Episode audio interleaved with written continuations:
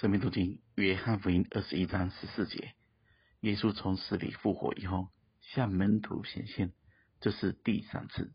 使徒行传第一章第三节，他受害之后，用许多的凭据，将自己活活的显给使徒看，四十天之久向他们显现，讲说神国的事。使徒行传这一段经文，让我们认识。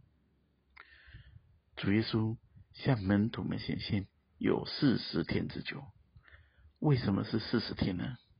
在圣经中，四十有特别的意思。摩西在西奈山上面四十天领受神的法版，以利亚曾经四十昼夜奔跑才来到了神的山，以色列百姓是有四十年之久在旷野中熬炼。进到新约，主耶稣是四十天在旷野中接受试炼。四十可以看成就是一个时代，也可以看成就是人一生年日的预表。所以四十天向门徒们显现，就是告诉我们要让我们一生的年日都活在。神的显现中，而且使徒行传这里特别说到，主的显现是讲说神国的事，主的复活显现是要把我们带进神国里，也是要我们一生的年日都在神国的里面。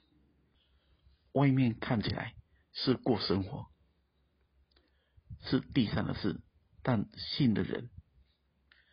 在复活领域中的人，里面过的是主的显现，里面的思想是神国的事，是永恒的、荣耀的、有价值的。我们再回来思想十四节说的话：耶稣从死里复活以后，向门徒显现，这是第三次。大家仔细读，向门徒显现，向。信他的人，爱他的人，追求他的人，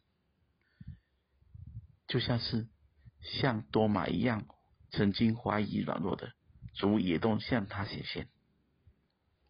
属灵的事情很奇妙，是就是，不是就不是，有得着就有得着的光景，没得着就有没得着的软弱。主既然乐意向门徒显现。这就是给我们所有的人，所有愿意跟随主的，是主门徒的，都必须有这样的认识跟看见，而且不是一次或两次，而是四十天之久，不断的活在主的显现同在里。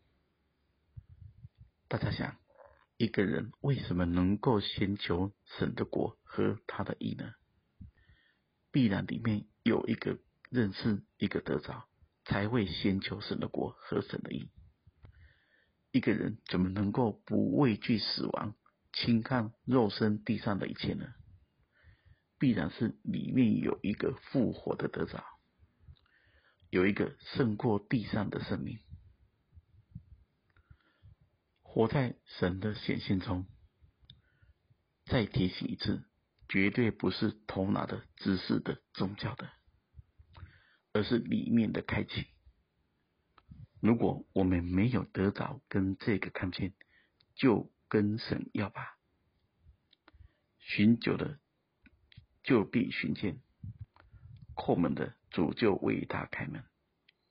愿神赐福大家。